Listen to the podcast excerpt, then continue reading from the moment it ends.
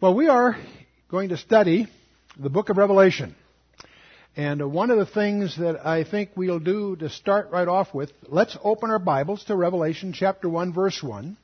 And let's read through Revelation 1. Not for detail, just for the flavor uh, of this book, this incredible book. And then we'll take a look at it. The revelation of Jesus Christ, which God gave unto him to show unto his servants things which must shortly come to pass. And he sent and signified it by his angel unto his servant John, who bare record of the word of God and of the testimony of Jesus Christ and of all things that he saw. Blessed is he that readeth, and they that hear the words of this prophecy, and keep those things which are written therein, for the time is at hand. John, to the seven churches which are in Asia, grace be unto you and peace from him which is, and which was, and which is to come and from the seven spirits which are before his throne, and from Jesus Christ, who is the faithful witness, the first begotten of the dead, the prince of the kings of the earth. Unto him that loved us and washed us from our sins in his own blood, and hath made us kings and priests unto God and his Father, to him be glory and dominion forever and ever. Amen. Behold, he cometh with clouds, and every eye shall see him, and they also which pierced him. And all the kindreds of the earth shall wail because of him. Even so, amen. I am Alpha and Omega, the beginning and the ending, saith the Lord, which is, which was, and which is to come, the Almighty. I, John, who also am your brother and companion in tribulation and in the kingdom and patience of Jesus Christ, was on the isle that was called Patmos for the word of God and for the testimony of Jesus Christ. I was in the Spirit on the Lord's day and heard behind me a great voice as of a trumpet, saying, I am Alpha and Omega, the first and the last. And what thou seest, write in the book and send it to the seven churches which are in Asia unto Ephesus, unto Smyrna, unto Pergamos, unto Thyatira, unto Sardis, unto Philadelphia, and unto Laodicea. And I turned to see the voice that spake with me, and being turned, I saw seven golden lampstands. In the midst of the seven lampstands, one like unto the Son of Man, clothed with a garment down to the foot, and girt about the paps with a golden girdle. And his head and his hair were white like wool and white as snow, and his eyes were as a flame of fire and his feet like unto fine brass, as if they burned in a furnace, and his voice as the sound of many waters. And he had in his right hand seven stars, and out of his mouth went a sharp two-edged sword, and his countenance was as the sun shineth in his strength. And when I saw him, I fell at his feet as dead. And he laid his right hand upon me, saying unto me, Fear not, I am the first and the last. I am he that liveth and was dead, and behold, I am alive forevermore. Amen. And have the keys of hell and of death. Write the things which thou hast seen, the things which are, and the things which shall be hereafter. The mystery of the seven stars which thou sawest my right hand, and the seven golden lampstands. The seven stars are the angels of the seven churches, and the seven lampstands which thou sawest are the seven churches. That's chapter one of the book of Revelation. Give you a flavor as we kick it off here. One of the most incredible books in the Bible. It's the only book of the Bible that has the audacity to say, read me, I'm special. I know of no other book in the Bible that calls you to read it specifically. Many admonitions to read the Bible in general, but only one book rises above that and says, hey, read this one and you get a special blessing. And you will. That's why we're together. That blessing will take several forms. We'll talk about that. Another item I'd like to mention just right up front. This is one of those studies that is very strange because it is often avoided by people who have spent a lot of time in their Bible. Many pastors won't teach on it. They're uncomfortable with the book, and they have their reasons. Well, there's lots of viewpoints and so forth. One of the reasons, not necessarily always applicable, but one of the reasons is it does highlight one's lack of insight into the Old Testament. And we'll show you why as we go.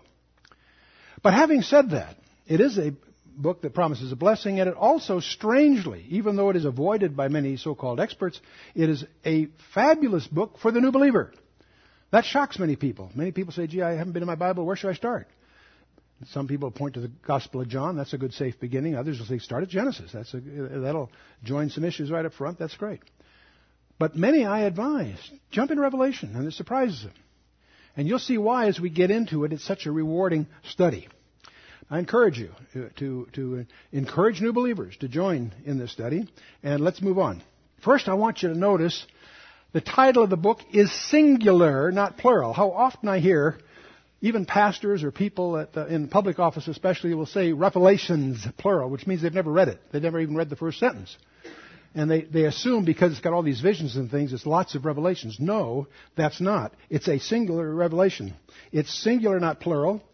The word apocalypsis is a noun. It shows up over 19 times. It means revelation, that is to unveil, is what it really means. It's the unveiling.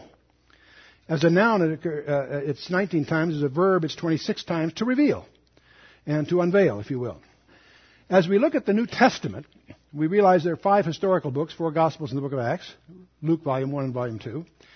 And then there are a group of epistles. Most people would list 14 Pauline epistles, setting aside the dispute about Hebrews for the moment. There are 14 Pauline epistles, and there are seven sometimes called general epistles, or more precisely, the Hebrew Christian epistles. So if somebody asks you how many epistles are in the New Testament, most people answer 21. 14 Pauline and seven general ones. That overlooks the seven most important. There are seven epistles in the New Testament written by Jesus Christ himself. In fact, the book of Revelation is like a cover letter that goes to these seven churches Ephesus, Smyrna, Pergamos, Thyatira, Sardis, Philadelphia, and Laodicea. Many of these churches you may have never heard of except from this book. And what's rather astonishing, as you start thinking about it, are the ones that are not listed. Where's the church at Jerusalem? Where's the church at Rome? Even a superficial knowledge of the New Testament would cause you to list a handful of churches that are not listed here. And one of the questions I'm going to have you research between now and our next session is to reflect and be able to respond to why these seven. That why did Jesus pick these particular seven? And therein lies some very fascinating discoveries. The scripture, John 16 tells us that he shall glorify me. The Old Testament glorifies Jesus Christ in prophecy. The whole Old Testament is really a prophecy of the Lord Jesus Christ. In the Gospels, we have his history on the earth. In the book of Acts, we see Christ active in the church through the Holy Spirit. The epistles then expand and exposit that, gives us the experience and its relevance. But the apocalypse, the book of Revelation, is going to dramatize graphically Christ in glory. The great climax is what we're on the threshold of. The Old Testament says, Behold, he comes. The Gospels, Behold, he dies. And Acts, Behold, he lives in the church. Behold, he saves in the epistles. And we're going to see him reign. We're going to see him take over the earth and reign. Exciting times. Now, to whom is uh, this book given? Let's read the first sentence carefully. The revelation of Jesus Christ, which God gave unto him. Whoops. Unto whom? Jesus Christ. The revelation of Jesus Christ which God gave unto him, to Jesus Christ. If it sounds rather strange, it's the Father revealing to the Son. That's astonishing. Many people are, uh, have read that and don't stop to realize what it's saying. Why did he give it to the Son? To show unto his servants things which must quickly come to pass. The word shortly there is not shortly like, like right now. It's quickly in the sense once it starts, it's going to come very quickly shortly come to pass. It, it, the word is the same word in the Greek from which we get the word for tachometer on a car. And he sent and signified it, signified it, if you will. See, it's given to him and it's rendered into signs. He sent and signified it by his angel unto his servant John. We're going to see a lot about angels. Angels are going to be very prominent in this book. Angels uh, of all different ranks. Signified by his angel unto his servant John, who bear record of the word of God and of the testimony of Jesus Christ and of all the things that he saw. We want to not lose sight of the fact that what we're seeing here is a record that John penned of what he actually saw. And he saw from a very astonishing point of view, which we'll take a look at. But I'd like to talk a little bit about the basic units of information. I have to apologize, that's been my technical background, but I think it's relevant to our study here. When we talk about the language, the basic unit in a written language, of course, is the alphabet. Whatever language you have, the, basic units typically are the letters of the alphabet. In sound, when I'm speaking to you, someone that would electronically analyze my sound would break it up in what's called phonemes the different sounds that make up the spoken language. Those are called phonemes. If we talk about images, this is a word most people have never heard of in the past, but most people today have heard it. When you buy a camera or whatever, digital that is, you talk about pixels, the smallest unit of an image, if you will. What about meaning? There is a word in the information sciences called a sememe. It's the basic unit of meaning. And that's exactly the word in the Greek that we have here where it speaks of a mark. Over 4,000, in fact 45, almost 4,600 times in the Bible, we have a mark. Sometimes it's just a mark as you and I think of it simply, simplistically. Sometimes it's a, a seal. The word sememe is a mark and it also is a basic unit of meaning. One of the things that galvanized me as a teenager, I was a Christian, I'd been saved, I'd gone to church, but I happened to attend a lecture by one that person that became a very dear friend as the years went by, in which he was speaking about Revelation in an evening series at a church. And he happened to open the series by pointing out that the book of Revelation is entirely in code, but every code is explained somewhere else in the Bible. Well, that grabbed me as a as a guy that was just interested in information anyway. Uh, uh, in fact, made it my profession, really. In effect, the fact that Revelation was in code is no surprise. Anyone that's skimmed the book can get a little uncomfortable with the strange idioms there. But the fact that each one of those is explained somewhere in the scripture is the real point. And that will launch you on a treasure hunt. And that treasure hunt is the most exciting thing you'll ever do in your life. I have had a life of uh, adventures. I won't bore you with my background, but, uh, but, the Lord has put me in more different interesting places through my career that uh, uh I've always been uh, somehow developed an appetite or a passion for adventures in lots of different ways. But the most exciting of my entire life is the adventure we're going to embark on together. And that's a treasure hunt in the Word of God. And there's nothing more fun than to take something and start looking and have it all suddenly become clear. It's just, I think that's fun. The word uh, uh, semaino uh, is a, uh, to give a sign or signify or indicate or to make known. And that's what these symbols or sememes are in the Scripture. Now, the Apocalypse, or the book of Revelation, focuses, of course, as most of you realize, on the catastrophic end crisis of the present age. We're going to see the spectacular reappearance of the King of Kings in his global empire. We're going to see the internment of Satan at last. Not finally. He's going to be put away for a while in the Abuso. We're going to see the millennial earth reign of Jesus Christ. Now, some of these are controversial. I'll touch about that shortly. We'll see the final insurrection and the abolition of sin and we'll see a new heaven and a new earth. It's interesting that the creation that is being redeemed is not just you and I, and not just the planet Earth. We're going to see a new heaven and a new earth, interestingly enough. And that's all uh, laid out in Isaiah and elsewhere, but climaxed here in this very book. But I want to call your attention to verse 3 of chapter 1 that we read just shortly ago. This is one of several reiterations of this promise in the book, but let's keep it in front of us. The Bible says, Blessed is he that readeth, and they that hear the words of this prophecy, and keep those things which are written therein, for the time is at hand. I want you to notice it claims to be prophecy. It claims to be prophecy from end to end. In fact, the whole Bible is prophecy, but let's not go down that path. Here, we clearly, there are people that do not regard the book of Revelation as prophecy.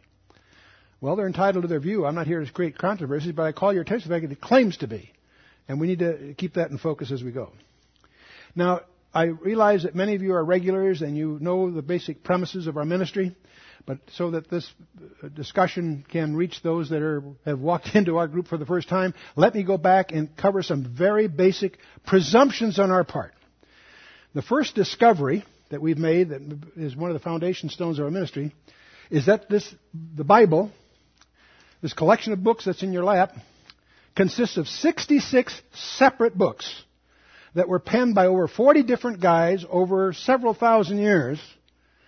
And the discovery that is you have to make for yourself is that these 66 books they consist of a message system, an integrated design. I don't just mean thematically. I don't just mean that there's themes in the old fulfilled the new. No, no, much more than that. Is that every number, every place name, the very structure of the text itself, even the mathematical structures underneath the text, demonstrate very skillful engineering that's the first discovery. The second discovery, when you've gone that far, is you can demonstrate that the origin of that message system had to come from outside time. Because the very structure anticipates things before they happen. And as you begin to realize that, that will change your entire perspective of the Bible. That we have a message system very skillfully engineered from outside our space time. And once you discover that, it changes your whole approach, perspective, and so forth. It has a central theme. The Old Testament, of course, is primarily an account of a nation. The New Testament is the account of a man. The creator of the universe became a man. And his appearance as a man is the central turning point of all history. And he died to purchase you and me. And he's alive today. The astonishing thing isn't just that the Creator became a man. The more astonishing thing is that there is a man on the throne of God as we speak this evening. And our most exalted privilege is to know Him, and that's what the Bible's all about, and that's what the book of Revelation specifically focuses on. In fact, the book of Revelation will become a lens through which we'll look at the rest of the whole Bible. And if we, if we do it diligently, it will, it will be full of surprises. Let's talk about some of our presuppositions, just to make sure you know where I'm coming from. It doesn't mean you have to agree with me. There are many good people that have very different views on some of the things we're going to talk about. But at the same time, I want you to understand where we're coming from and more importantly, why. We believe God means what He says and says what He means. The Bible is an integrated whole. Every detail is there by design. And Jesus so declared it. I remember when I first, one of the early stages in Israel, I remember I came across this strange proverb by the rabbis say that we really won't understand the passages in the scripture until the Messiah comes. When the Messiah comes, he'll interpret not only the passages, the very words, the very letters, he'll even interpret the spaces between the letters. And when I, when I first heard that, I used to uh, uh, uh be kind of amused. I thought it was just a colorful exaggeration. There are many of those you run into, of course. But then I read Matthew 5, 17, 18, where Jesus himself says that, think not that I come to destroy the Torah or the prophets, I come not to destroy, but to fulfill. For verily I say unto you, one jot or one tittle shall not pass away from the law until all be fulfilled.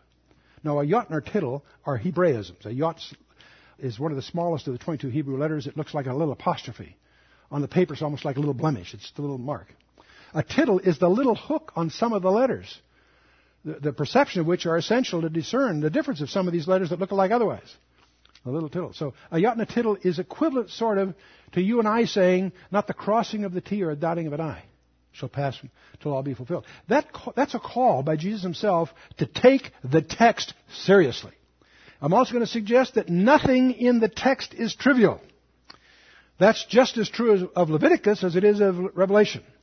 In Revelation, it'll become clearer because they'll leap out at you. In some of the other places in the Bible, you see these things, they sound like they, well, they're trivial little byproducts. No.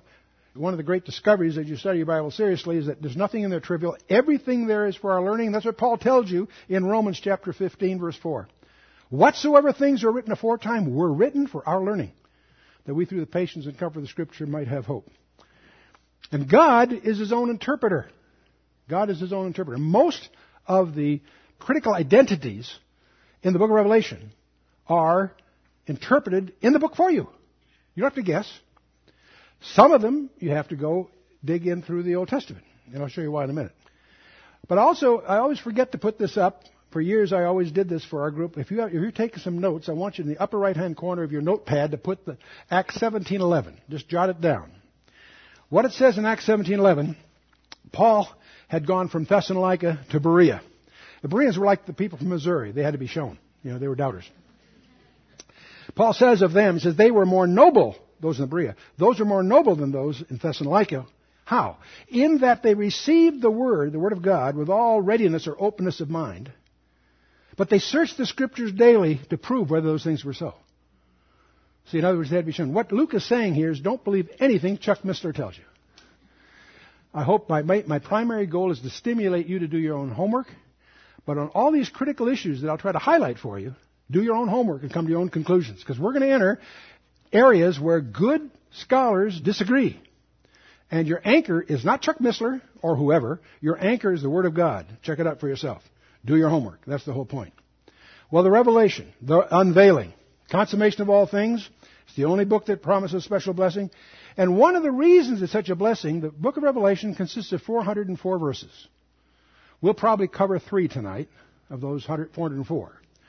And you can do extrapolations and figure we'll be here for quite a while, but it won't go quite that slowly. We go. But 404 verses. But here's the exciting point: those 404 verses contain allusions, direct allusions, to over 800 passages in the Old Testament. And they're all cataloged and indexed. They'll be in the notes that, that accompany uh, this uh, presentation. We'll take it chapter by chapter and show you can check them out yourself. When you add them all up for the whole 24 sessions or 22 chapters, you'll discover there's over 800 of these allusions. Some are very clear and direct, some are a little more elusive, but they're there and so cataloged. But that's the point. You see, if it sound, if the book of Revelation seems strange to our ears, it's because we haven't done enough time in the Old Testament. These idioms, these, these issues, presume the Old Testament. In, in, you can almost look at it as if John is assuming you've done your homework. And of course, uh, the reason it's so important for all of us, it presents the climax of God's plan for you and me. Let's, before we jump in, talk a little bit about John himself, John the author. Interesting guy. Uh, he's written uh, five books in the New Testament. The Gospel of John, that most of us are familiar with, and that's a great place to start. If you're ever at a loss where you want to jump in, jump into the Gospel of John. It's been described as shallow enough for a child to wade in, deep enough for an elephant to submerge in. In other words, it will meet you on your terms. It can be very simple and direct, and it's wonderful. The more you go through it, the deeper it'll go. You can study John for 30 years for the hundredth time and make new discoveries every time you go through. it. It's a very unusual book in that regard. Done by the same guy that, that, that we're dealing with tonight. He also wrote three epistles, John did. The first John is a sermon. It's in the form of a letter, but we're not sure to who exactly. Probably Ephesus, but we're not sure. It's really like sermon notes on love. Fabulous, fabulous piece of work. Second John is a mystery to most. It's my suggestion for you to check out. I believe it's a personal letter to Mary, the mother of Christ. And I conclude that from the whole epistle, but especially the first sentence. You can check that out on your own. Third John is a small personal note to Gaius. But then, of course, his climactic piece of work is the apocalypse that we're undertaking tonight. John the person, he was born in Bethsaida, younger brother uh, of James, to Zebedee and Salome. We infer that Zebedee was probably had some means because he funded this fishing enterprise that they were partners in with Peter and Andrew, and uh, they had servants, so it was not a trivial enterprise of that kind. And his mother was Salome, not the Salome you may be thinking of, but Salome is also well resourced and one of the major supporters of Christ's ministry. She's very prominent in, uh, if you watch uh, the, the, allusions to her. They were Galilean fishermen, in partners with Peter and Andrew, Peter, uh, James and John, that is, and Peter and Andrew. John was, both of them probably were early disciples of John the Baptist. And they later become disciples of Christ, and they later get called by Christ to actually uh, be with him. We do infer that John was actually a well connected guy because we discover that he knew the high priest personally somehow, and he also is the only one that really had direct commerce apparently with Nicodemus. He is very misrepresented, by the way, by most Christian literature. We always view a soft, almost maybe effeminate, namby-pamby kind of guy. He's just the opposite. His he and his brother were known as the sons of thunder. They were a man's man, if you will. And you may recall in Luke 9, where they encounter some unbelief in Samaria. And it's John suggesting to Christ, let's call down fire on these people. Christ said, no, we're not going to operate that way. But John, John was ready to do it. He assumed we could do it like Elijah did. That was his, you, you don't get the, John was intensely devoted to Christ. Very passionate person. He, he ran deep. Peter was sort of reactive. He was, you know, he suffered from foot and mouth disease. The only time he changed feet, the only time he opened his mouth is to change feet, as some people put it. John ran deep. We also know he, he could run faster than Peter and so forth, but that's not important to us tonight. John was one of the inner circle. As you study the Bible, you discover there were three that were very much inside. At the Mount Transfiguration, there were three Peter, James, and John. At the raising of Jairus' daughter, the three of them were allowed right on in, where others were excluded. At the Olivet Discourse, they're joined by Andrew. The four of them get this private briefing on his second coming. And of course at Gethsemane. They all were at Gethsemane, but Peter, James, and John were brought in a little closer, if you notice the text carefully. So we get the impression clearly that Peter, James, and John were the inner circle of in a sense. It's fascinating to realize that John was the one that Jesus consigned his mother to at the cross. He's on the cross. He's got brothers and sisters. He doesn't consign his mother to one of them, he consigns it to the Apostle John. And that's exactly what he does. He takes care of her. She, she and John are both buried near uh, Ephesus. he will be an exile at Patmos, but after he gets out of Patmos, I'll come to that in a minute, he retires to Ephesus after his exile. Now, if you look at a map of the, the Aegean between Turkey and uh, Greece, and you zero in on a little spot there on the map, if you'll see there, and get in a little closer, about 24 miles from the Miletus, the peninsula on the coast. It's, in fact, when I was first on Patmos, I've been there many times, but the first time I was on there, I couldn't help but see the comparison to Catalina. Not only in its shape, but also its distance from the shore. You'll notice the uh, location of Patmos there. Very strangely, you know, sort of a, it's sort of a crescent. The game you play there is with wind, windsurfing. You try to windsurf outside the lee of the island and then windsurf in, and if you if you miss it, you get caught by the Meltemi, which will take you all the way to Libya. So you want to really know what you're doing there. Um, that's a, that's sort of a chicken race thing they play there. But anyway, that's Patmos. The Patmos exile is what we're in the middle of. John was exiled by Domitian, who reigned from 81 to 96 AD. And it's clear, some people try to make the book of Revelation dated earlier, but those views are brutally assaulted by the facts. Domitian uh, finishes at 96 AD, he's replaced by Trajan. When Domitian dies, John is freed and goes back to Ephesus and retires. Domitian was the brother of Titus, you may recall, who destroyed Jerusalem in 70 AD. Some other traditions of the church, this does not mean they're accurate, but just so you know where they come from. Hippolytus, who wrote in the second century, promoted this story that John was first plunged into boiling oil, and when that didn't have any effect, they exiled him to Patmos. And that's a very colorful story, but I think most serious scholars don't regard it seriously. It's just one of those legends that show up. Victorinus uh, uh, indicates that John was forced to work in the mines that were located on Patmos. There, I don't think we have any, any other evidence of that. But Irenaeus, Clement, and Eusebius point out that after Domitian dies, John was returned to Ephesus. He went to the churches, pointed out leaders, and set things in order. By this time, he's getting on in years, so he's really uh, at the end, in the twilight uh, time of it. He did die a natural death, just as Christ implied that he would. Okay, now there are alternative views of the book of Revelation that I want to get out on the table. There is a view of the preterists. They argue that the book of Revelation was only applicable in the first century. It was true only then and then only. And uh, we don't take that seriously for a number of reasons. That doesn't mean we're right, but I just want you to understand where we're coming from. There are these other views. There are some that feel the book is historical. It was written later and it sort of recaps history. That's their view. There is an idea, what some people would call the idealist view, that the entire book is strictly allegorical that Christ reigns in our hearts, not literally on the earth, etc. And they, they, make everything just a big allegory. That really started uh, from uh, Origen and uh, Augustine, and uh, was carried on through from the medieval church into Reformation, and unfortunately is the heritage of most denominations today. There's a, th- a fourth view that we lean to, and that is futurist, that it's prophetic, and, and we'll show you why we believe that. You should come to your own conclusions from your own study, but I want to let you understand where we're coming from and be aware that there are other views. And the book of Revelation claims to be the latter. It claims to be prophecy all through it, cover to cover. Why prophecy? Why are we interested in prophecy? Well, in the Old Testament, there are over 1,800 references to Christ's rule on the earth. Very explicit, all through the Old Testament. Not in a few places, almost 2,000 places. 17 Old Testament books give prominence to that very issue the ruling of the Messiah on the earth. It was so focused on, it's one of the reasons that the leadership, when Christ was on the earth, failed to recognize him. They're so fixated on the ruling aspect. Some hold to the view that there's two Messiahs, the suffering servant, Ben Yosef, and the Ben David. The ruling, there's a suffering servant, and they see two Messiahs. They're so different. Never occurred to them, probably, that they're two sides of the same guy. But in any case, 17 Old Testament books give prominence to the rule of Christ on the earth. In the New Testament, out of 216 chapters of the New Testament, there are 318 references to his second coming in the New Testament. So it's important.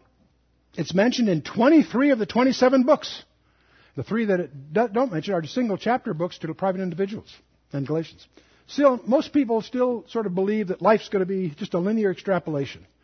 Tomorrow will be like yesterday, next week like last week, next month like last month, next year like last year. We tend to be linear in our extrapolations. But the Bible says quite to the contrary. There's some real surprises coming. For every prophecy of Christ's first coming, there are somewhere between seven and eight prophecies of his second coming. Is it important? Absolutely.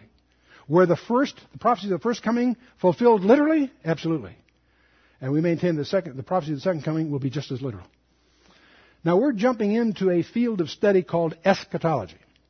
That's a fancy word for study of the last things. And when you study eschatology, the first fork in the road you come to is you will tend to be either amillennial or premillennial, meaning you either, if you're amillennial, you don't really believe that Christ is literally going to rule on the earth as a king for a thousand years, like Revelation portrays. You allegorize that. If you believe in a literal millennium, which we do, then you're called premillennial. Amillennial, no millennium, premillennial, believe in no millennium. That's your first fork in the road. There used to be a group called postmillennial, people that felt we were already in the millennium. But as we got into the 19th century, most people gave that up. They began to realize things are not getting better and better in a moral way. Chuck Smith likes to say, if we're in the millennium, then Satan's chain is too long. There are other beliefs that are sort of affiliated with this. Preterism and Reconstructionism are issues we don't have to get into here, but are again non-premillennial. Now the point is, hermeneutics is your theory of interpretation. And your, your tendency as you interpret the Bible can be very literal. That's where we lean, obviously. Or you may be very willing to allegorize. Well, the, the Bible says that, but doesn't really mean that. And you start treating these things as allegories. If you lean to the left on this chart and are given to excessive allegorical ideas, that will drift you in, the direction of amillennialism. If you're very strict in your hermeneutics, if you have a very, what they call a high view of inspiration, if you think the Holy Spirit really picked every letter and word through the, through the penman, then you will go the other way. So your eschatology will derive from your hermeneutics. So that's why very important for you to come to grips with how you treat your Bible. If you treat it very seriously, you take it very, very literally, then you're going to lean to the right side. Now, when I say literally, don't jump on me and say, well, gee, then you think God has feathers. Because Psalm 91, under his wings thou shalt trust. There are, obviously, in the scripture, figures of speech. The most conspicuous ones, of course, are allegories metaphors, similes. Similes are easily identified because it's always like this or as that. You are when there's the word like or as, you know it's a simile. Metaphors are like a simile, except you don't get the clue with the with the like or as, but still it's a figure of speech. You are the salt of the earth. Does that mean you ionize when you're wet? No, no, no. No, it's an expression to make another point. Those are called metaphors. Do you know how many different kinds of rhetorical devices in the Bible? I mentioned about four already similes, metaphors, types. Uh, we go on. Do you know how many there are? Over 200. And they're all listed and cataloged with examples from the scripture uh, in, as, in, our appendices to some of our, our materials. And that's not, we're not going to get down, caught up in that, but I just want you to be aware of the fact, just because you take the Bible literally doesn't mean you're blind to the use of figures of speech. The Holy Spirit deals in puns. It's important to understand that. The first division, though, many people have different perceptions of eschatology, different viewpoints, and that's fine. But this first dividing point between amillennialism and premillennialism is deeper than just eschatology. So I don't want to pass by this without making a few. To be amillennial, and, and the reason this is so important, here's the tragedy. Most classical, traditional, Protestant uh, denominations are amillennial. They derive that from the, uh, from the Catholic Church, which is amillennial. This is difficult because most of the people you run into that are denominational Christians are amillennial, whether they realize it or not. The problem you have, you've got to deal with the hundreds of messianic promises throughout the Old Testament. God is very explicit about Christ ruling on the throne of David. He's never done that before. Is that allegorical? The destiny of Israel is paramount here. One reason we had the Holocaust in Germany is because of the silent pulpits in Germany that failed to deal with God's place for Israel. Israel has a destiny in God's covenants. Paul, in his definitive statement of Christian doctrine we call the book of Romans, hammers away for three chapters, 9, 10, and 11. God is not through with Israel. They have a prophetic destiny. We need to understand that. We need to understand that we need to deal with the promise that angel Gabriel gave Mary when he announced the birth of Jesus, that he would sit on the throne of David. The throne of David did not exist in those days. Is that allegorical? I don't think so. God promised in depth throughout the Old Testament and confirmed in the New, so we need to deal with that. And of course, there's all kinds of confirmations of the things I've just mentioned in the New Testament. So it's a non-trivial issue. And the tragedy is, if you embrace amillennialism, you run the risk of poking your finger in the eye of God. You're calling, in effect, maybe unknowingly, but you're calling God a liar. We serve a God who delights in making and keeping his promises. And that's what we're dealing with here. So if you're premillennial, you'll discover that doesn't end your headaches. You got three different uh, know, brands of premillennialists. It has to do with when does the church get raptured. Some feel that the church will be raptured at the, at the end of the tribulation. They're called post-tribulational, at the end of tribulation. You'll discover that we lean the other way. We think the church will not even see the tribulation. So we're pre-tribulation. We think the rapture occurs before the tribulation starts. There is an offshoot of both of these that say, well, we believe it's going to be in the middle of the tribulation. And I'll set those issues aside now. Just be aware of the fact that that's another area of division that need not be an impediment to fellowship. Many people make a big thing of that, and that's a mistake too. If we're saved, we're saved, and the Lord will sort it out for us. But still, we're going to show you why we lean very strongly to being pre-tribulation. Here again, it depends on your hermeneutics. The more you're allegorical, the more you can swing to the left on this chart uh, towards post-tribulationalism. If you're very strict in your hermeneutics, you take it very literally, you'll tend to be premillennial and pre-tribulational as a subset of that. Are we together? You'll discover it's very rare to find someone's premillennial and post-tribulational. Most post-tribulational people are also in effect amillennials. So it's, it's, it's, there, there, are some notable scholars that were exceptions, but that's they're unusual. Something else you're going to be very sensitive to as we go here is the sevenfold structure of the book. As soon as you get to chapter 6, you're going to encounter the seven sealed scroll. And each seal, uh, as broken, ushers in a whole bunch of wild things. And you'll discover that there's all, of these seven, there's six and then a parenthesis. It's almost as if there's a build-up. First, second, third. When you get to six, you almost need to catch your breath. So there's a change of subject for a chapter. Chapter seven stuck in there to give you a chance to catch your breath. When you get to the seventh seal, then it breaks up into seven trumpets. And again, you go through trumpet one, trumpet two, you go through these. And when you get to the sixth trumpet, there's again, you catch your breath, and there's a parenthesis. This time, from chapters 10 through 14 are stuck in between the last two trumpets. And when you finish what scholars call a parenthesis, when you finish that, you get uh, to the uh, seventh trumpet, ends up ushering in seven bowls of God's wrath. And even here, again, when you get to the sixth bowl, there is a parenthesis. It's just a little one, but it's still, it's a parenthesis. And so, for what it's worth. So we, you can't help but notice, as you get more familiar with the book, that there's this heptadic structure. Heptadic's fancy word for sevenfold. Everything's in sevens, okay? In fact, it gets even more complicated. When you look at the bowls more carefully, and you go back and compare them to the trumpet judgments, you'll discover there's a parallelism. The trumpet judgments are anticipatory, sort of, of the seven bowls, except they're about a third. As you go through this, uh, you know, in one case you have the, the sea of blood and all died at the end, but the, in the trumpets anticipation, only a third in the sea died. Now, you'll notice that there's a, some people call them the judgment of the thirds. All that's saying is that they've scholars have noticed a parallelism. It's not perfect, but it's just suggestive. I throw it out for your consideration. Well, the sevens that everybody recognizes right away in the scripture, there are seven churches that will be the primary focus of chapters 2 and 3. And they're the most important chapters of the entire book. If you're going to only attend a couple of sessions, I encourage you to focus on chapters 2 and 3. Because they're the ones that affect you and I. From chapter 4 on, we're going to watch from the mezzanine anyway. I'll show you why when we get there. But once we deal with chapters 2 and 3, then we're going to encounter this seven sealed book, a scroll with seven seals. Very big deal. After those seals are opened, there are the seven trumpets that we just reviewed, and after the seven trumpets, seven bowls. So everybody that's even a superficial knowledge of the book recognizes somehow everything's in sevens. You have no idea. There are seven lampstands, seven spirits, seven stars, seven lamps, seven title pairs, seven promises of the overcomer, seven horns and seven eyes. And it goes on. Seven angels. Seven thunders, seven thousand, seven heads, seven crowns, seven plagues, seven mountains, seven kings.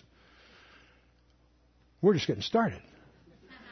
One of the things that we give our graduate students a challenge to do is make a list and try to find a seven that's not on our list, and our list has hundreds.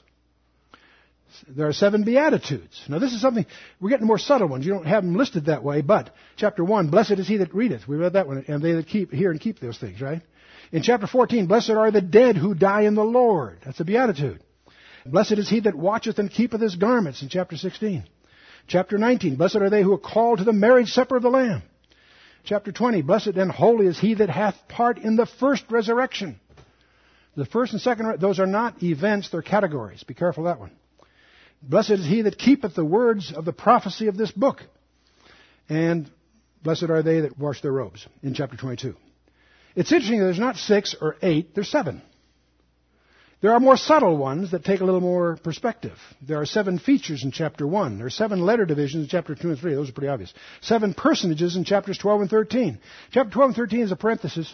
You have a woman, a man child, a red dragon, a seven-headed beast, a false prophet, Michael the archangel, and the Lamb of God. There's seven players and sort of a, these are sort of summary chapters. There are seven years of judgments, chapter 11, 12, and 13. There are seven I am statements throughout the book. There are seven doxologies in heavens. There are seven new things in chapters 20 and 21. And you could go on and on and on and on. I, I suspect it's probably not possible to make an exhaustive list of the sevens. Whatever number you come up with, I think there's seven times that many. okay. That's just a, a, a perspective of my own. Something else you'll notice as you go through the book you'll always notice that there are all kinds of phrases that are time dimensional. They speak with past, present, and future. The present is now, the past is a memory, the future is a hope, right? God in Revelation chapter 1, the God which was, which is, and which is to come. Remember that? It's the expression of God. The very Yahweh Vavhe, the, the, the Jehovah, somebody, or Jehovah the, from the German or whatever. We, the unpronounceable name of God is a statement of existence. The God I am. He always has been, always will be. Okay? He's the God that which was, which is, and which is to come. That's an echo from Colossians 1, John 8, Hebrews 7, Revelation 1, verses 7. So uh, that's t- they're tenses. When we talk about Jesus Christ, it says He's the faithful witness. That's past tense. The first begotten of the dead. That's present tense. And He's the prince of the kings of the earth. That's coming. See, again, it's past, present, future all the way through, and the references are there. They'll be in your notes. Unto him that loved us and washed us from his, our sins in his blood and made us kings and priests. He loved us. Notice the past tense. Whenever you see the past tense of God's love, it's an allusion to the cross. But that's past. It's happened already. The present tense, He washed us from our sins in His own blood. That's now. That's happening. And the future tense, He made us kings and priests. That's coming. And you want to pay attention to that phrase. Kings and priests.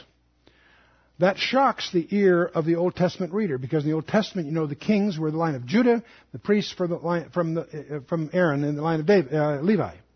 And they never did cross. Several episodes were wrong when they were crossed, if you will. Priests and kings were separate in the Old Testament and, and deliberately so.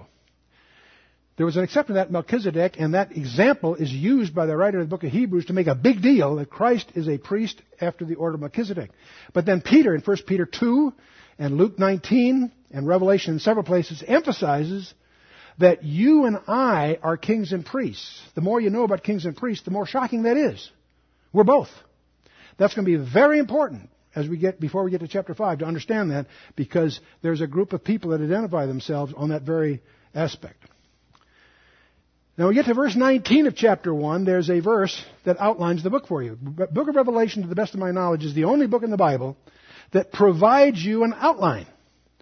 Usually in any study of the book of the Bible, one of the first things you want to do for yourself is sort of outline it, get a feeling for how it's organized. Well, Revelation gives it for you. Thank goodness. in chapter 1, verse 19, John is instructed to write the things which thou hast seen, the things which are, and the things which shall be metatauta, after these things, hereafter. Well, what were the things he had seen? By the time you get to verse 19, the things he'd seen were verses 12 to 18, the vision of Christ. Chapter 1 has this incredible vision of Jesus Christ. And John said, write what you've seen, this vision of Christ, that's past tense. Write the things which are, and that's going to turn out to be the seven churches. Because those are churches that were in place, live and real, running at the time John was penning this. It was present tense. And Write the things which shall be metatauta in the Greek. It means after these things or hereafter. When you get to chapter 4, verse 1, the opening phrase of chapter 4, verse 1 is metatauta, hereafter. And then it goes on to these wild things from chapter 4 to the end of the book is future. So you got past, the vision that John saw while he's on Patmos, the things which are, these letters the, that are dictated to him by Jesus Christ that he writes, and the things which then shall be hereafter. And that, of course, is appended as a cover letter on, on, to all the seven that get mailed out, of course, to the churches. Okay. Past, present, future. It may surprise you to discover your salvation has three tenses. Did you know that? We use that term being saved to mean so many different things. I got saved from a fire last night. The apartment's on fire and they saved me from the fire. Well, that means, in the context of that, a certain thing, right? Let's talk about the three tenses of being saved. In the first place, past tense. You have been saved, hopefully. That is positionally before the court. You have been saved from the penalty of sin. Who paid that penalty? I can't hear you. That's great. Amen. Gotcha. That's a positional thing. Some of the theologians would call that justification salvation. You're justified before the bar of justice or law because Jesus paid your penalty for you. So you have been saved. You've been saved from the penalty of sin. Present tense. You are right now being saved. From what? From the power of sin. Romans 5, 6, 7 hammers this. You, sin should no longer reign in your mortal bodies. Yes, you may stumble here and there. But you should be repentant, which means you don't just say you're sorry, you turn 180 degrees the other way. If you're living in sin, you stop it. If you're having an affair outside your marriage, you stop it. You don't just say, gee, I'm sorry, I'm going to be under grace. No, you stop it. If you're subject to some other sinful addiction, the power, of the Holy Spirit breaks that. You are saved from the power of sin. That's operationally, and that's not by your energy, it's by the Holy Spirit, moment by moment. That's what Romans 6 is all about. You need to study it carefully. Some people would call that sanctification, to give it a different name. And there's a future aspect. You shall be saved from the presence of sin. And that's called in Romans 8 the redemption of our body. But your salvation has three tenses past, present, and future, depending on whether you're talking the penalty, the power, or the presence of, of sin. So if you all nod in agreement, you flunk the course. That's supposed to disturb you enough to go back and study those things, okay? Okay, let's move on. Another thing we're going to encounter as you study the Bible is a thing called types. In engineering, we speak of prototypes. A type is a model of something for some purpose. And you can make a mathematical model of an oil field to understand something. You make a mathematical model of an airplane wing before you design it. Those, those are models. The biblical term is like a type. There's a prototype and an antitype. Abram and Isaac in Genesis 22. It's called the Akedah. When Abram offers Isaac, he is acting out a prophecy. He knows he is. He names the place. The Mount of the Lord it shall be seen. And it was his belief that if he offered Isaac, Isaac would be resurrected. That saved him. That's what Hebrews 11, verse 19 emphasizes. So that whole study of Genesis 22, fascinating study, but it's the classic example of what's called in the literature a type. Abraham is a type of a father, Isaac the son. The whole model is the father offering his son as for an offering for sin. Abraham probably didn't realize that on that very spot, 2,000 years later, another father would offer his son as an offering for sin. So that's a whole study. But that's what we call a type. It's the classic example. Another type is often pointed to Nebuchadnezzar's image in Daniel chapter 3. The king of the known world makes an image and forces people under penalty of death to worship him. The whole fiery furnace thing is a, a, a foreshadowing, in a sense, of Revelation 13 and so forth. That's a type. The redemption of the land in the book of Ruth. You won't understand a kinsman redeemer unless you understand the book of Ruth. In fact, before we get to Revelation chapter 5, your assignment will be to study carefully the book of Ruth. Four chapters. Take you less than an hour to read it. It is so fun. I've taught that book dozens of times, and every time I go through, I make a new discovery. It's fun. But the main thing is it, you, you'll learn what a kinsman redeemer is all about. That's what that, one of the reasons that book is there. And then, of course, we have a model of the book of Revelation. It's called the book of Joshua. Joshua is a Hebrew term for Jesus. Or put the other way around. Yeshua is Yehoshua. It's the same equivalent word. So here we have a military leader in Joshua dispossessing the land of the usurpers on behalf of the people of God. And he does that by sending in first two spies, two witnesses. And those two witnesses get Rahab saved, right? And then they march around seven times with the trumpets. And then they, they end up fighting an alliance of these seven kings under Adonai Zedek, who calls himself the Lord of Righteousness. And he gets defeated by signs of the sun and the moon. And the kings that get defeated say, rocks, hide in caves, rocks fall on us. The more you read Joshua, you'll discover it's structurally a model of the book of Revelation in advance. So in a sense, it's a type also. And we could go on the tabernacle. Boy, you want to do a serious study of the book, in the book of Exodus of the tabernacle. Every detail, every dimension, every material points to Jesus Christ. It rested on silver sockets. Silver rests on its blood. Silver is a symbol of blood. And the more you know about the Levitical idioms there, the more you'll see that every detail points to Jesus Christ. When you're outside, you see nothing but the white linen. All you see is righteousness. And there's only one door. Anybody that goes out, other than through that door is a thief and a robber. First thing you come to is the brazen altar, sacrifice first, then the washing. Then you go into the holy place. And every detail speaks of Jesus Christ. Jesus Christ makes an I am statement for all seven pieces of furniture in that tabernacle. It's again a fascinating type of the Messiah himself. Anyway, we go on and on. There are hundreds of types, some very conspicuous, some subtle. What we're dealing with here are idioms. It's interesting. Abraham is called the friend of God. How many knew that? If I say the friend of God, it's Abraham, right? And God associates that with letting him know what's going on. Is he not my friend? Shall I not tell him what I'm going to do? In Genesis uh, 18, right? How about the New Testament? Who was Jesus' friends? The disciples. In the upper room, he says, You were my servants, henceforth you are my friends. And what does he do in John 14? He tells them that he's going to come back for them. He gives them prophetic insights. So the friend of God is associated with prophetic insights with Abraham in the Old Testament and the disciple in the New. The friend of God idea, the concept, is linked to a glimpse of what's coming. Well, let's carry that to the extreme. The ultimate friend is one that's dearly beloved. That's a friend squared, right? I mean, it's, it's up a notch, right? Who in the Old Testament was, which prophet was known as dearly beloved? Daniel, exactly. And of course, Daniel has the apocalyptic prophecies, right? Who in the New Testament? John, right. So a dearly beloved associated with uh, the apocalyptic writings. Prophecy squared, if you will. I mention this, it's not a big deal, except I want you to get sense of the fact that this entire package we call the Bible has been designed.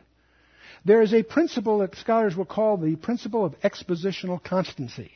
All that's a fancy word means there's a tendency of the idioms to be consistent across the different books.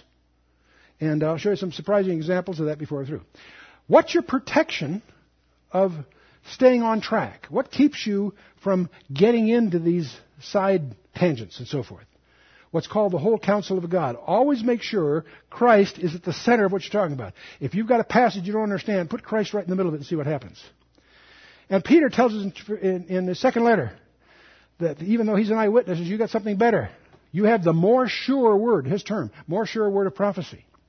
Prophecy is more convicting, more convincing, more impressive than any other fact you'll find on the planet Earth. We have a thing there. How sure can we be? You've, many of you have been through that with us. Jesus challenges you. Search the scriptures, for in them you think you have eternal life, and they are they which testify of me. John 5:39. So Christ makes that very claim. Challenge it. In Psalm 40 verse 7 he says the volume of the book is written of me. And I don't think there's a passage in the entire Bible that you can separate from Jesus Christ in one way or another. And Revelation even underscores this in chapter 19. It'll say the testimony of Jesus is the spirit of prophecy. Not only is the Bible prophetic, the prophecies all relate some way to the mission, destiny, and victory of Jesus Christ. In fact, we pray that whenever we pray the Lord's Prayer. Most people don't realize that. Thy kingdom come. What does that mean? You're praying that those prophecies will be fulfilled and that His kingdom comes. And when you pray that, I don't think you can do that as a non-millennialist. Unless you do it well in my heart. I hope He's there already. Let's go on. Okay. Now, John says, I was in the Spirit several times. Four times. But the important one to keep in mind is in chapter 1, verse 10. I was in the Spirit on the day of the Lord. There are a lot of people, many commentators, well, he must have been, that means Sunday. No, it doesn't. No, it doesn't. The Lord's day was established centuries later as Sunday. That's a whole other history I won't go into here. If you read that as I was in the Spirit on the day of the Lord, you got the meaning. That's what Joel talks about. John, through the Spirit, was brought forward through time and given the ability to see what's going to happen.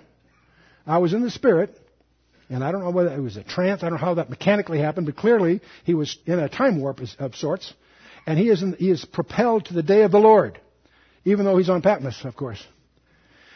In chapter 4, he's going to be in the Spirit to, uh, to the throne in heaven. That's important. See, he has this vision of Christ in chapter 1. He's going to get these seven letters. But in chapter 4, he's going to be in the throne room at the climax.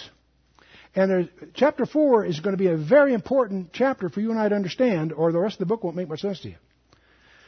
And of course, in chapter 7, he's carried away in the wilderness, and then he's carried up to a mountain that's later in the book. Okay. There's another phrase that shows up as sort of markers. It's almost like a symphony, and you've got certain scorings in the symphony that organize it for you. There's the phrase thunders, voices, lightnings, and an earthquake that is repeated four times. Once with regard to the throne in chapter 4, once in charge of the opening of the seven seals in chapter 8, once to the trumpets in chapter 11, and once to the bowls in chapter 16, usually at the end of those sequences. But we have these thunders, voices, lightnings, and earthquake. And some people try to make the book as if it's those are four stanzas in parallel with each other. Most scholars think they're sequential, but that, we'll deal with that as we go along. There are also doxologies. There's four of them. It's interesting that they escalate. They're climactic.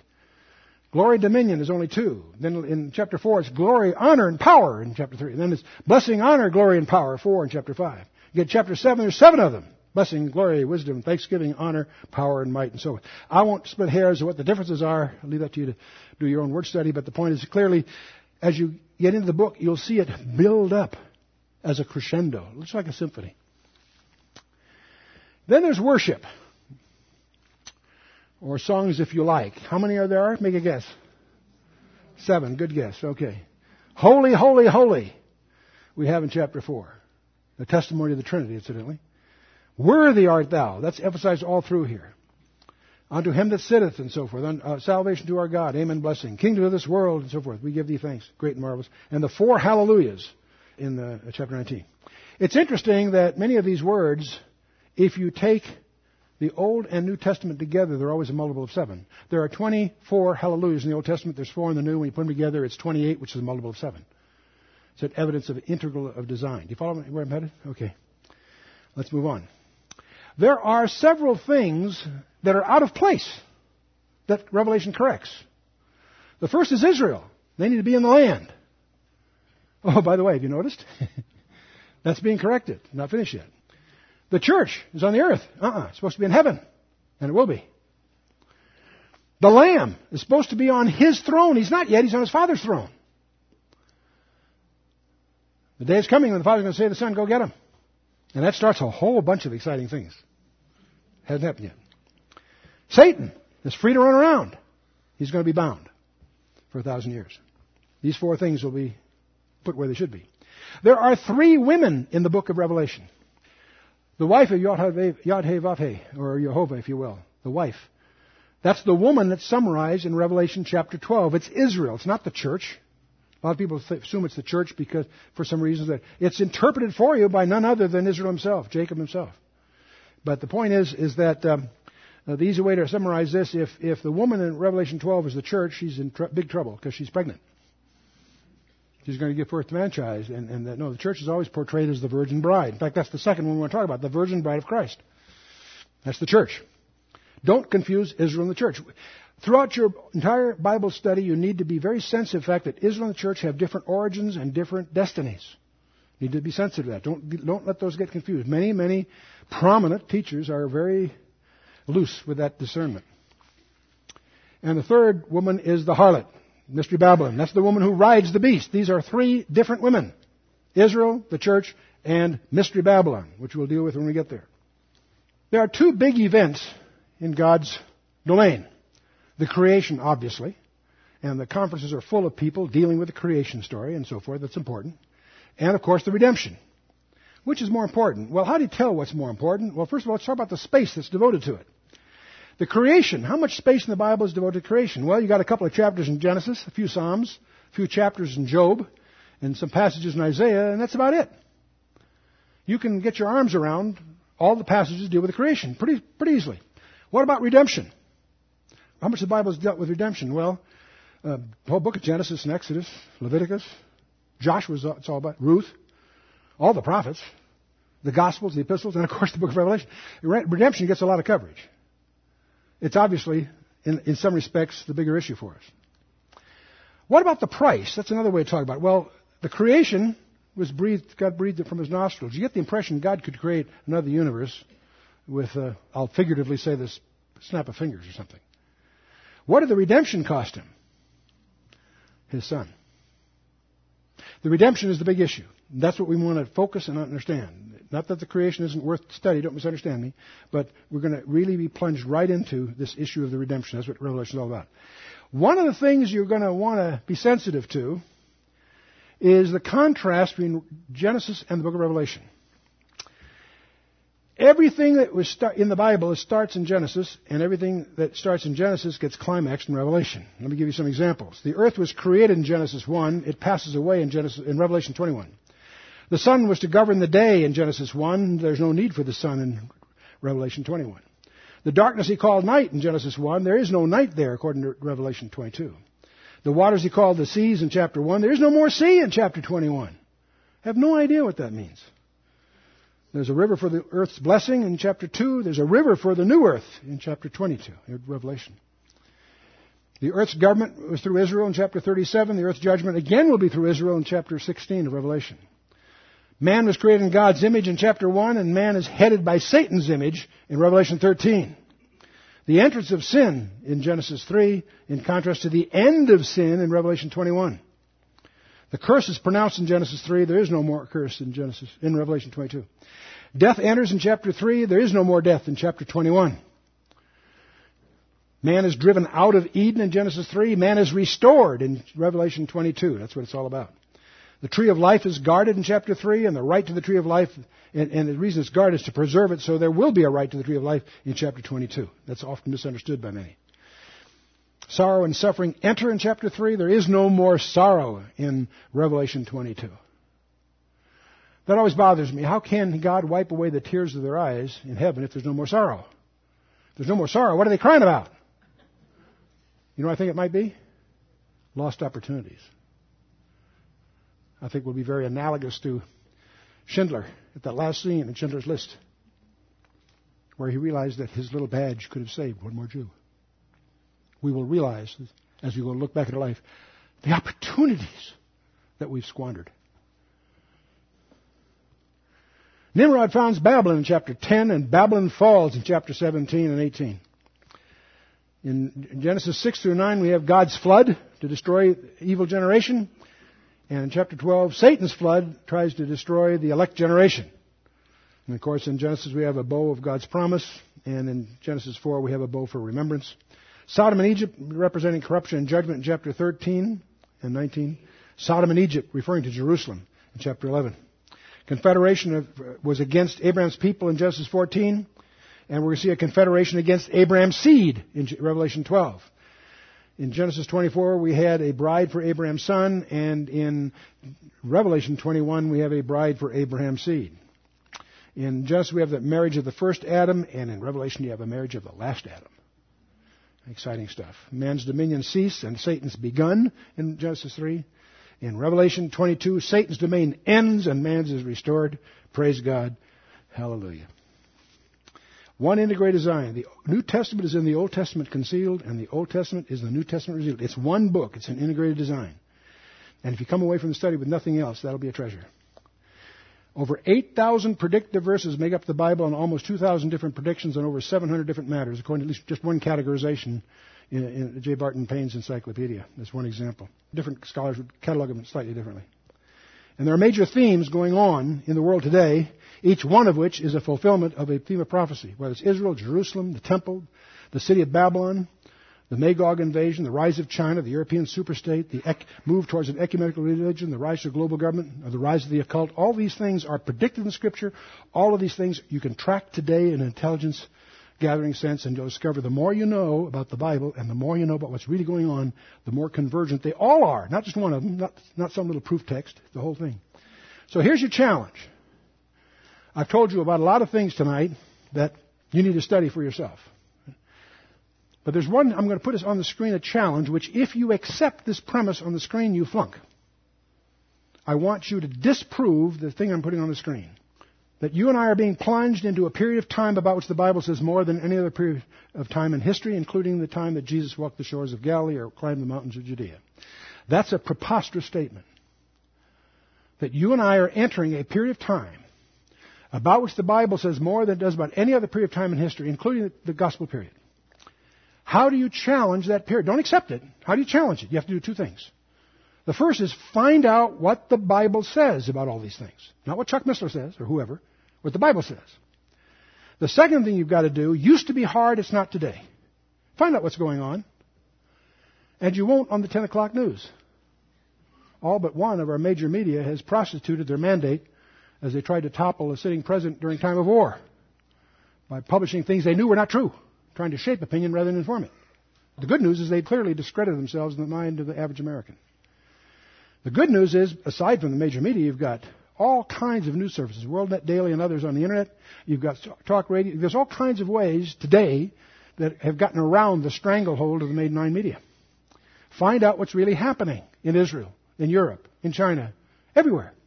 And the more you know about your Bible, the more you know what's going on, the more excited you'll get.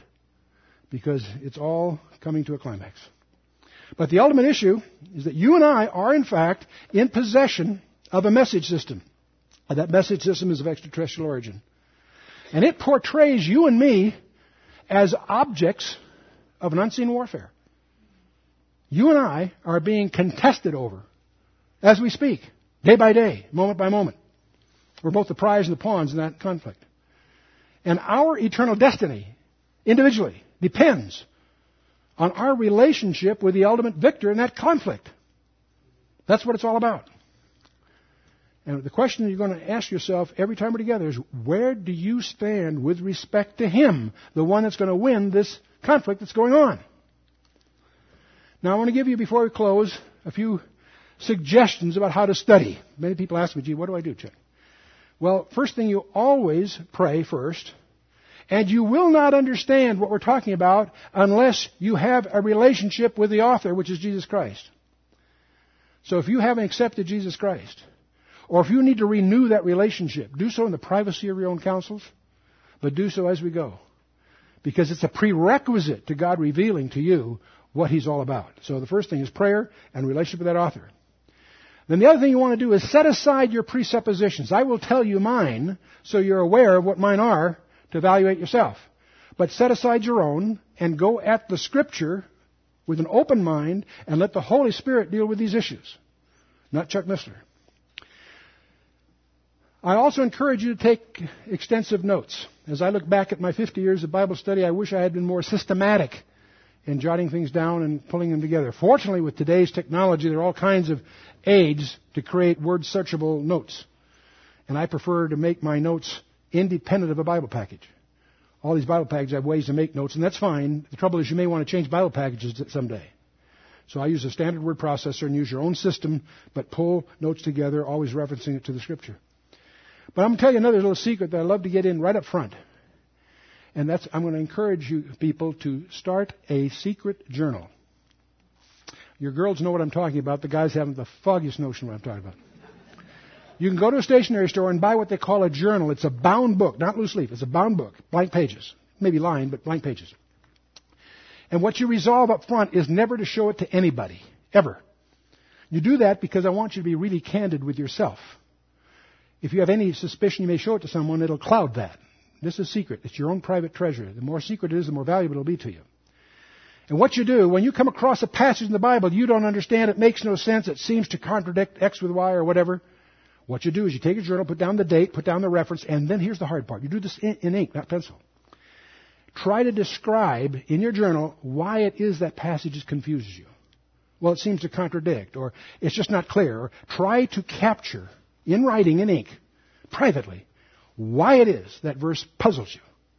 Once you've done that, close your journal, go before the throne of God with words to the effect Father, you've promised that the Holy Spirit would teach me all things. Not some things, all things. Well, Father, I don't understand verse 7 of chapter 3 of Hezekiah. I'm making that up, of course. Um, I don't understand that. I'm asking you in the name of the Lord Jesus Christ, in accordance with the commitment you've given me, to illuminate that verse for me in the name of Jesus and so forth and tie it off. Now, I'm not going to suggest that it's going to get resolved in the next 10 seconds. Big flash of lightning and, oh, wow, there's the answer. But I tell you what will happen. You'll be reading somewhere else, and it'll suddenly click. Or you may be driving and hear some preacher talking about, and it'll happen. It may not even be talking about that issue, but something he'll say will cause you, oh, I get it. Follow me? You may be in a restaurant and you'll overhear a conversation at another table. It's got nothing to do with what talking about, but for some reason that will, like, I have no idea what the Lord's going to do, but He will do something. And well, here's what's going to be the problem. It then will be so obvious you will have forgotten how much it puzzled you.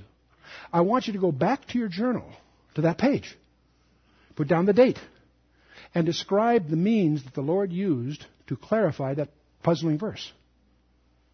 Now you say, gee, Chuck, that sounds great, but it's a lot of paperwork. What for? I'll tell you what for. Because the day will come when you will go through your valley of doubt.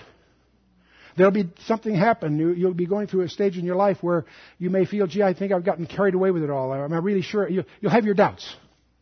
I want you to go back to that journal and read how the Holy Spirit carried you on His footprints through life. That journal will become so precious to you because it won't be Chuck Missler or Teacher X or Teacher Y. It'll be the Holy Spirit that guided you from one difficulty to the next. And that, those trail markers will be precious to you to the extent you can be candid with yourself up front. And as you do that, it'll be one of your most treasured possessions. So I encourage you. And by the way, when you do have a verse, I'll give you another shortcut. When you have a verse that puzzles you, try putting Christ right in the middle of it and see what happens. There are also, I'm going to encourage you, some people say, use the Bible, don't read commentaries. A lot of people preach that. I don't. I think you, you want to get some exegetical helps, that is translational helps. Get a Strong's Concordance if you don't have one. Uh, there's computer software today that's absolutely flabbergasting what it'll do for you. Some are very expensive, some are very fancy, all kinds. Uh, there's also expositional helps, commentaries. Don't rely on one. Get several because each, each, one has their different, their different views. I encourage you, one of the things I'm going to encourage you to do is make the Bible your hobby. What do I mean by that? Invest in it. How many of you have hobbies? Can I see a show of hands? Anybody without their hands up probably was likely to lie about other things too. Um, you probably have more invested in your hobby than your wife, you want your wife to find out. You probably know more about your hobby than you your profession. It's a labor of love. Make the Bible your hobby. What do I mean by that? Invest in it. Buy some helps. Build your own little library of, of a concordance and some commentaries and some helps. So when you have a question, you can jump right in and find out who, why was Ahithophel the you know, grandfather of Bathsheba? What's, what's that all about? You can quickly go down some of these trails without spending a whole Sunday afternoon. You can do it in five, five or ten minutes and get the, oh wow, I see. Well, great. So invest in it. Uh, anyway, so for what it's worth. For the next session, I want you to first of all read the book of Revelation. It's not that big a deal. Read it through. But especially, I want you to reread, especially, you review chapter 1, of course, because you'll touch on that, but then read chapter 2 and 3, the seven letters to seven churches.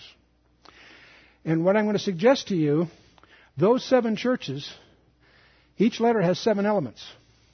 So you can take a spreadsheet, if you're inclined, with seven rows, the, the name of the church and the title Christ uses themselves about seven elements, and seven churches. We'll go through this next time you get the idea, but I want you to make your own spreadsheet to discover that there are seven elements of those seven churches, seven by seven, 49 little boxes you're going to fill in. But I want you to ask yourself the question, why those seven churches? Read the seven churches and be prepared to, if I asked you to write a one-page essay and why, did, why those seven, I want you to think about that for next time. Let's stand for a closing word of prayer. Exciting book. It'll change your whole perspective, not just of the Bible, but of life itself. Let's bow our hearts. Father, we thank you for your word. And we thank you that that word became incarnate and dwelt among us. And we beheld his glory, full of grace and truth. We thank you, Father, that you've gone to such extremes that we might live. That you've brought each one of us to this point in time for your purpose. We understand, Father, no accidents in your kingdom, that we're all here right now by a divine appointment. We pray, Father, especially that your purpose would be accomplished in our lives, each of us individually. We pray, Father, you'd help each of us to grow in grace and the knowledge of the Lord and Savior. That you would help each of us to be more fruitful stewards of the opportunities you put before us. Oh, Father, we would just ask that you would just take over our lives, each of us, that we might be more pleasing in your sight. As we commit ourselves into your hands, in the name of Yeshua, our Lord and Savior, Jesus Christ, in whose name we do pray. Amen.